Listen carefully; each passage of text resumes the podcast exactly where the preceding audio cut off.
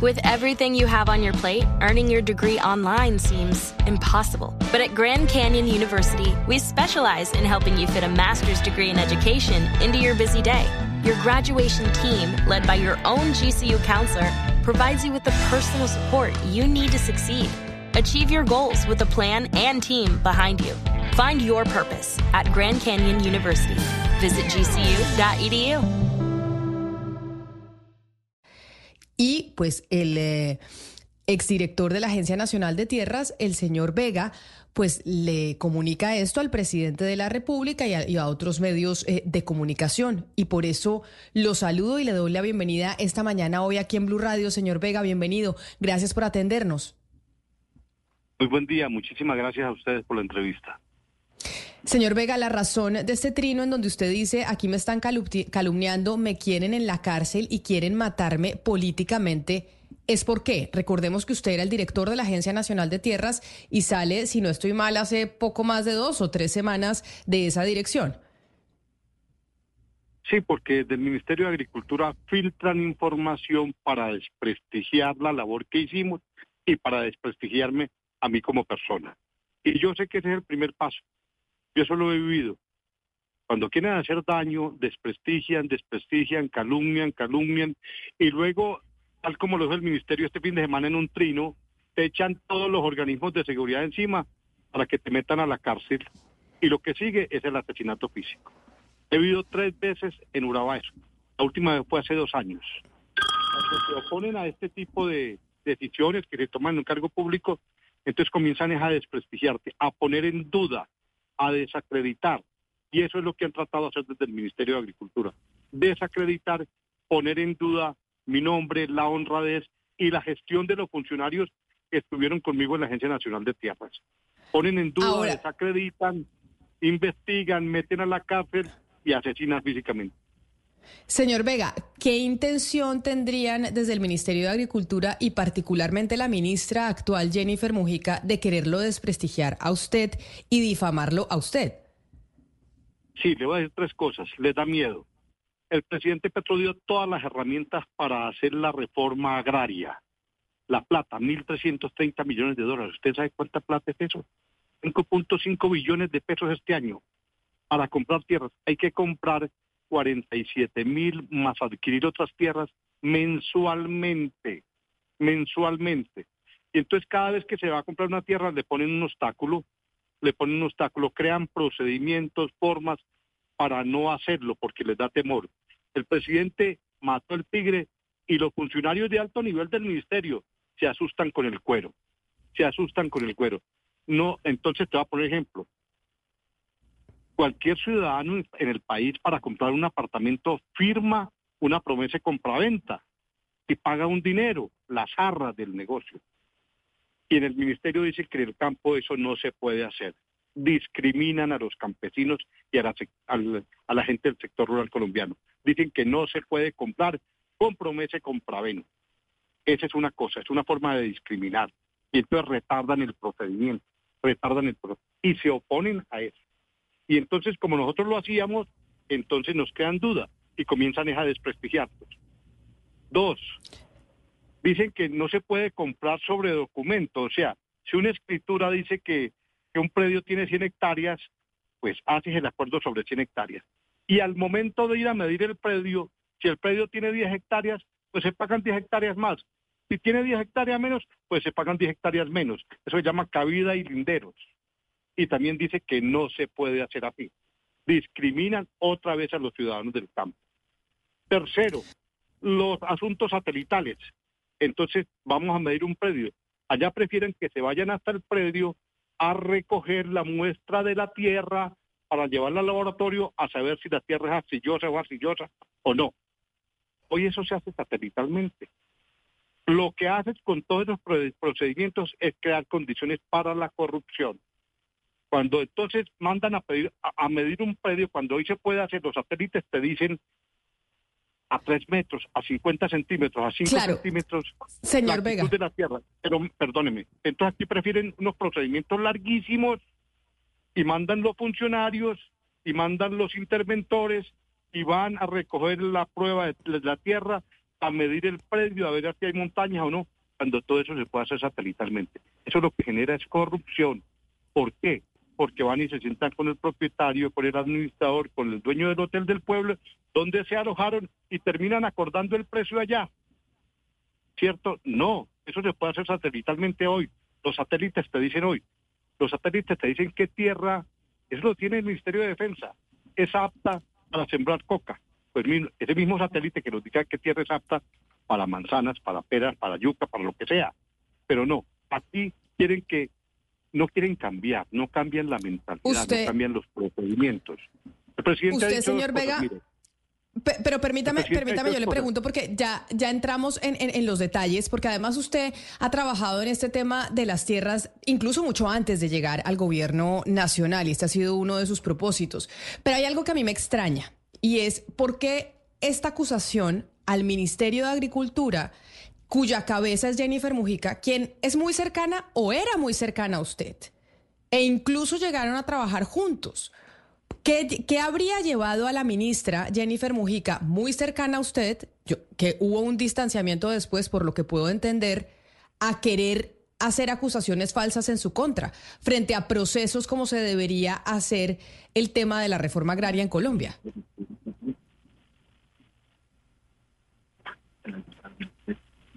Doctor Vega. yo, llegué al, yo llegué al ministerio desde octubre del año 2000, eh, septiembre del 2022. La ministra llegó después, la ministra lleva como ocho meses, ¿cierto? Y no, no tengo ninguna observación, no ha habido... Yo lo que son los argumentos. En el ministerio no pueden seguirse oponiendo a comprar con promesa de compraventa. No pueden seguirse oponiendo a métodos satelitales. No pueden seguir oponiéndose a que se compre por cabida y linderos. Eso es lo que pasa, eso retarda el procedimiento. No, no es un asunto personal ni discusión, no, es de argumentos. Entonces, técnicamente, las cosas se pueden dejar de otra manera, pero les da temor, les da temor. Dice, por ejemplo, que comprar con promesa y comproventa genera riesgos para el Estado y posibles demandas. Hombre, si el Estado todos los días toma decisiones a través de resoluciones y cualquier ciudadano del país puede demandar una decisión que ha tomado el Estado. Es que no estamos en una dictadura. Los ciudadanos pueden demandar las, las decisiones del Estado y no le pueden tener miedo a eso es que van a demandar. Pues claro, cualquier ciudadano puede demandar una actuación del Estado, una decisión del Estado. Esa es la democracia. Pero doctor, eh, doctor Vega, pero a ver. Eh, doctor Vega, pero a ver, hagámosle como un, eh, seguimiento a la discusión. Eh, el principio de la discusión con el Ministerio de Agricultura fue por las cifras de formalización de tierras para la reforma rural, ¿cierto? Porque para el Ministerio eran 325 mil hectáreas y cuando usted estaba en la Agencia Nacional de Tierras eran 1.215.000. Ya después usted dice que aquí es que no quieren la reforma agraria, como usted nos está diciendo que hay que cambiar protocolos. Usted, por ejemplo, ha dicho que en enero se compraron 40 mil y que se dieron a ver comprado por mes se deberían comprar 60 mil y ya nos habló de la tecnología. Pero entonces yo le quiero preguntar a usted acá. ¿Por qué cree que esos protocolos son insuficientes? Esos protocolos, ¿quién los diseñó y quién los puede cambiar para que se pueda corregir lo que usted viene diciendo desde hace tanto tiempo? Si es cuestión de protocolos o es cuestión de eh, o si es cuestión de voluntad política es una cosa distinta y es una, una, acusación muy grave porque eso pues es, es una de las banderas del presidente Petro. Mire, el presidente ha dicho que no quieren, no quieren ni corruptos ni cobardes a su lado. Pues corruptos yo no me atrevo a decir que nadie sea corrupto ahí, no, nada de eso. Pero sí hay mucho susto. Mataron el, el tigre y se asustan con el cuero. Hay cobardía. El presidente dice no quiero ni, ni, ni corruptos ni cobardes. Pues de cobardía hay mucho todavía en altos funcionarios de gobierno. Que les da temor hacer los cambios que hay que hacer. ¿Cierto? Por ejemplo, eso que, promete compra-venta, cabida y lindero, hacerlo mediante tecnología, ¿cierto? Les da temor. Si eso no cambia, no habrá reforma agraria. Eso es. El presidente todos los días pregunta cómo vamos, en qué vamos, por qué, cuáles procedimientos. ¿Cómo le ocurre seguirle preguntando a los propios campesinos eh, todos los estudios de la tierra, ¿cierto? Mire, aquí tengo, no sé si, estamos en directo, sí, estamos en televisión, ¿cierto? Estamos todo esto son 130 procedimientos que habría que cumplirle al ministerio para que a una persona le formalicen un título, le entreguen un título de propiedad. Una persona lleva 20 años en un predio, solicita al Estado que le den el título y vamos y le preguntamos cómo es el piso de la casa, cómo es el techo de la casa, si es en eterniz, si es en si el piso es en tierra, si es en baldosa, cuántos hijos tiene, si son indígenas, si son negros, si son blancos, vamos en qué escuela estudia, si hay escuela o no escuela, si hay POT, en qué época llueve. No, por Dios, eso no puede seguir siendo. Claro, son requerimientos, son requerimientos excesivos, doctor Vega, pero no, no, pero, pero, pero espérese, es que usted nos acaba de decir algo, algo ah. muy importante que es cobardía y es cobardía ¿Cobardía, miedo a quién? da miedo cambiar. O sea, ¿quién? Le da miedo pero, cambiar los procesos. Pero hay miedo a alguien, por ejemplo, Fedegan, sí, ¿qué, miedo, papel juega les da miedo de la Contraloría, mire, les da miedo de la Contraloría, de la Procuraduría, de la Fiscalía, y no están dispuestos, entonces les da temor, les da miedo, ¿cierto? Entonces no lo hacen por eso. Pero lo que pasa es que, que, que todo esto que estoy diciendo está autorizado por la ley, está autorizado por la ley. Comprar vía satelital está autorizado por la ley en el Código de Procedimiento general, está en la Constitución, está en todas partes. Dicen que los jueces pueden hacer todo eso, pero les da temor.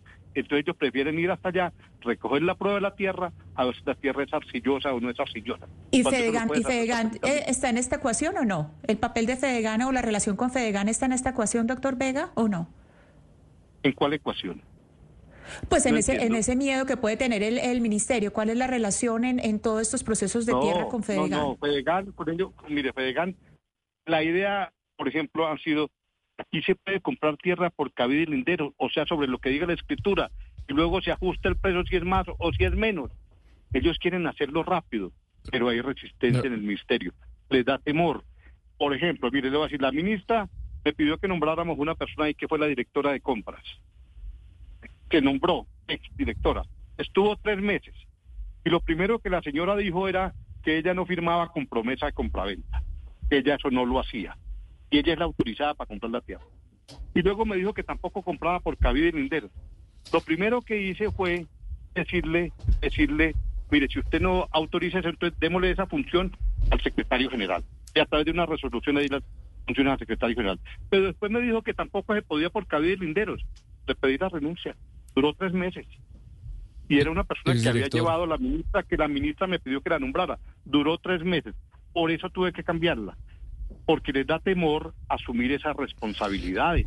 Te prefieren cuidarte ellos a sí mismo antes de sacar la reforma director, quería preguntarle por lo que publica la revista Cambio este fin de semana sobre la finca La Grosería en el Cesar. Eh, digamos que el artículo básicamente eh, refleja tres acusaciones contra usted. Uno, que un tercio de la finca no es productiva. Dos, que desde el Ministerio de Agricultura se había dado, digamos, no sé si la directriz o, el consejo de no comprarla y dos días antes de que usted saliera, pues se hace todo el proceso de compra-venta. Y tres, pues que realmente se trata de una compra sobrevalorada porque hay las fotos que ponen es de una casa casi que vieja, abandonada y unos cultivos que realmente no sirven para la producción. ¿Usted qué responde ante esa publicación? Sí, tres cosas. Mire, esto no es de hace dos o tres días. Este es un acuerdo de Estado del gobierno nacional. En octubre del año 2022 había un paro, un corte de vía Chimichagua-Termalameque, liderados por el Ministerio del Interior en una avioneta especial.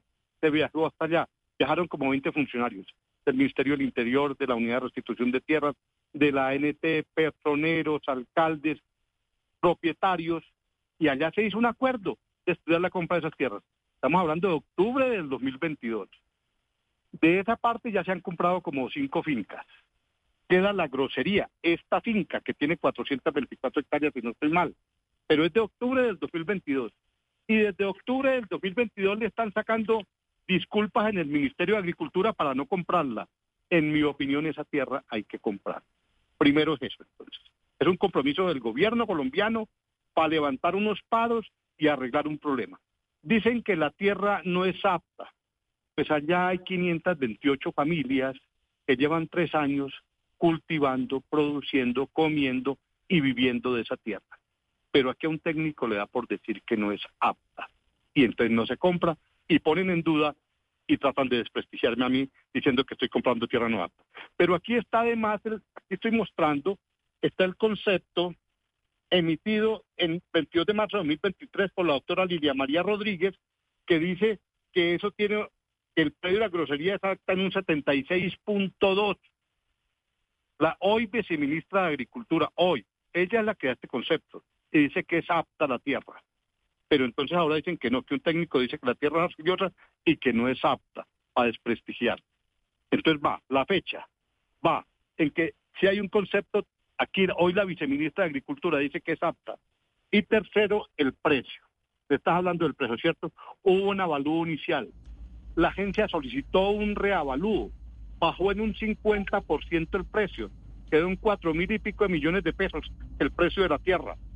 Y hasta ahora no se ha pagado un solo peso. Lo que pasa es que la publicación que hacen el fin de semana dicen que ya se compró la tierra. Se llegó hasta la firma de la promesa, si no estoy mal. Y no pueden seguir los ciudadanos esperando. Octubre del 2022, allá fueron representantes, senadores, viceministros, todo el mundo se comprometió. Allí lo que hay es una cosa ideológica atrás. Le voy a explicar por qué. Desde el Ministerio de Agricultura. La misma señora que decidimos que era la jefe de compras me dijo, es que esa tierra no se puede comprar porque hay unas investigaciones de derechos humanos contra el propietario, contra, el señor Fernández de Castro, que porque está acusado de despojo y de desalojo de tierras, si no sé qué, que tiene unas acusaciones. Pregunté, ¿dónde hay alguna sentencia judicial contra ese señor? No hay ninguna sentencia judicial contra ese señor. Pregunté, ¿hay investigación de la fiscalía? Traigan una investigación de la fiscalía. Tampoco me la llevaron. Lo único que me llevaron fue una versión de una organización no gubernamental que adelanta un procedimiento de investigación sobre ese señor. Pero no hay ninguna decisión judicial y yo no se puede actuar así, con la duda, ¿cierto? Si hay una decisión de autoridad competente que diga que ese señor fue condenado por violación de derechos humanos, pues ahí se para el proceso. Pero mientras tanto no puedes hacer eso. Y entonces eso es lo que ha pasado. Entonces hay una postura ideologizada, ideologizada. Te digo, ¿cómo, ¿cómo se va a hacer con el gremio ganadero para comprar la tierra del gremio ganadero si todo estuvo en cuestión y la mayoría tienen investigaciones por, por mil cosas? Pues es que el acuerdo se hizo con el presidente de Fedegan, ¿cierto? Con José Félix Laforí. El presidente de la República lo invitó a ser parte de esta negociación en democracia. Y entonces ahora, sobre todo, en el ministerio le da temor, le da susto, hay fantasmas. Claro. Fantasmas ideológicos y entonces por eso impiden la compra de esas tierras. Pero está bien que digan todos los argumentos, perdóneme, es que no lo dicen, lo que pasa es que acuden al desprestigio y a la mm. calumnia. Entonces me andan calumniando, calumniando y tratando de desprestigiar, ¿cierto? Y hacer acusaciones veladas de corrupción, ¿cierto? Eso no, eso no va. Pongan los argumentos, los argumentos técnicos para decir por qué no se puede comprar la tierra. En mi opinión, esa tierra hay que comprarla. Y el gobierno sigue incumpliéndole a esos campesinos y sigue no cumpliendo ese compromiso que hizo desde octubre del 2022, porque en el ministerio se inventan cosas para no comprar la tierra. Pero no solamente es esa finca, doctor Vega, la, la finca llamada La Grosería. También se ha generado una alerta por predios en el departamento del Meta y de La Guajira que aparentemente no tienen vocación para la explotación agrícola. ¿Usted qué responde ante esos otros eh, cuestionamientos por esos predios en esos departamentos? Meta no sé, pero es que, no podemos hablar de manera genérica. Mire, yo del Meta recuerdo lo siguiente. Allá se compraron varias fincas. Los cachorros, que son 13 mil hectáreas, se le entregó a la ANUC, Asociación Nacional de Usuarios Campesinos, 13 mil hectáreas. Se le entregó y ya, ya deben estar las familias, o el Estado tiene que ir con los proyectos productivos. Le compramos a Berlín, Berlín era de la SAE, 1.500 hectáreas aproximadamente, se le entregó a los reincorporados de la FARC. Compramos otra finca en San Juan de Arama, a Torrondón, mil hectáreas más se le entregaron a los reincorporados. Allá ellos han montado cooperativas, lechería y esas cosas. Se compró el porvenir, en el porvenir se compró otra tierra, y se compró Chavilonia para una comunidad eh, étnica. Allá se han comprado cerca de 25 mil hectáreas. Y todas las hectáreas unas son más productivas que otras, eso es así, que hay que buscar para qué sirve la tierra. No basta con, miren, esos funcionarios de alto nivel del ministerio, entonces cada vez que les dicen una cosa dicen, por ejemplo, llegaron con el criterio de que en tierras eh, hay un Hawái, o sea, una, una laguna artificial, o hay una quebrada, entonces dicen que hay inundación, hay, hay peligro de inundación cuando lo primero que hace un campesino en Colombia para comprar una tierra es preguntar si tiene agua o no tiene agua la tierra. Pero acá, pero, señor... se convierte en una tragedia. Entonces, si la tierra productiva no necesitas tanta cosa, con un satélite, dile, claro, por eso la tierra en los llanos es más, es más barata que en otras partes. Ahí tiene un nivel de acidez, pero esa tierra sirve, hay que componerla. Son la gente la que solicitó, Chavilonia que la solicita, la comunidad campesina. ¿Quién la solicita? la de la NUC, la NUC. Sí, señor no es que yo me invente dónde vamos a ir a comprar ni de esas cosas. Pero mire, señor Vega, es que eh, escuchándolo a usted, escuchando sus argumentos, por supuesto, usted es una persona que conoce muy bien de este tema de tierras en Colombia, eh, se me viene a la, a la mente en lo que ocurrió exactamente con la ministra Cecilia López que la ministra Cecilia López, la antecesora de la actual ministra, la doctora Jennifer Mojica, eh, también salió del Ministerio de Agricultura con enfrentamientos con usted.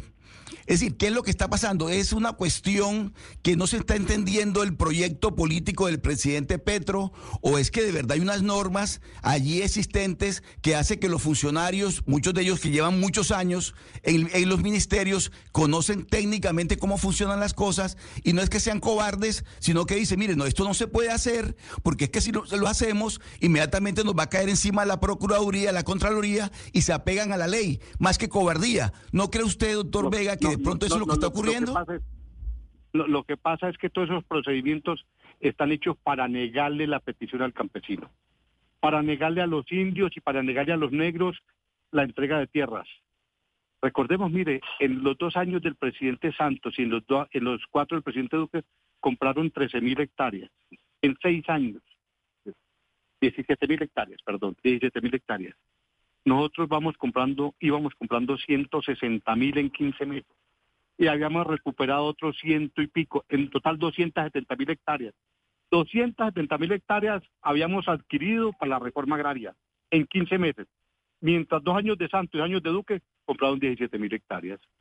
Pues es que hay que cambiar, tienen que cambiar la mentalidad, tienen que cambiar procedimientos. El mundo es hoy otro. Eso lo puedes hacer mediante satélites.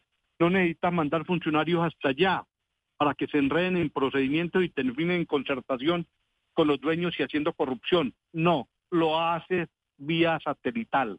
Les voy a mostrar estos procedimientos. Mire, más de 130 procedimientos para una compra de tierras. Los bajamos de 18 meses a dos meses y medio. Para entregar un título, 125 procedimientos. Así nunca vas a hacer reforma agraria, nunca vas a hacer reforma agraria. Y los funcionarios tienen que cambiar, cambiar eso. El cambio no es solamente en el lema de gobierno, eh, no es solamente en el lema de gobierno, tienen que cambiar diariamente. Los procedimientos que existen, las metodologías y la cultura que hay es para negar derechos, no para concederlos. Le voy a poner Señor Vega, entendiendo... Cuando llegamos a la agencia, déjeme, digo eso, cuando llegamos a la agencia, septiembre del 2022, ¿cierto? existía en la agencia la teoría de que a los reincorporados no se les podía entregar tierra. A los reincorporados de la FARC, ¿cómo se les ocurre? Señores, hicieron una guerra de 60 años, hicieron un acuerdo de paz y el primer punto fue el tema de acceder a la tierra. Y en la agencia de tierra decía que no se les podía entregar porque no estaban en un programa especial. Yo les dije, hombre, pero si están en la Constitución, están en la ley, están en un acuerdo internacional. No, no están en un COMPES, me decía, y no están en un programa especial. Eso era la teoría para no entregarle tierra a los reincorporados. ¿Cómo se les ocurre? La constitución está por encima. Le decía, aplique la constitución, aplique la ley, aplique el acuerdo internacional. ¿Cómo me va a decir que usted seguía por un decreto o por una o por un, procedimiento aquí? Señor Vega. Ahí tienen que los funcionarios de alto nivel, de alto nivel, no estoy hablando de los técnicos, estoy hablando de esos funcionarios que están en los viceministerios, que están en las direcciones, y que dan esas orientaciones a los funcionarios. Ahí se equivocan. Usted ha dicho aquí que acá hay un problema, usted ha dicho aquí que acá hay un problema ideológico, ha dicho que les está dando miedo realmente hacer la reforma agraria y le están poniendo trabas a la compra de tierras para entregársela a los campesinos. Usted sale de la Agencia Nacional de Tierras por decisión del presidente Gustavo Petro hace algunas semanas. Yo la última pregunta que le tengo precisamente es esa, doctor Vega. ¿Por qué razón sale usted de la Agencia Nacional de Tierras? ¿Qué le dicen de la Casa de Nariño y qué le dice el presidente para retirarlo de ese cargo?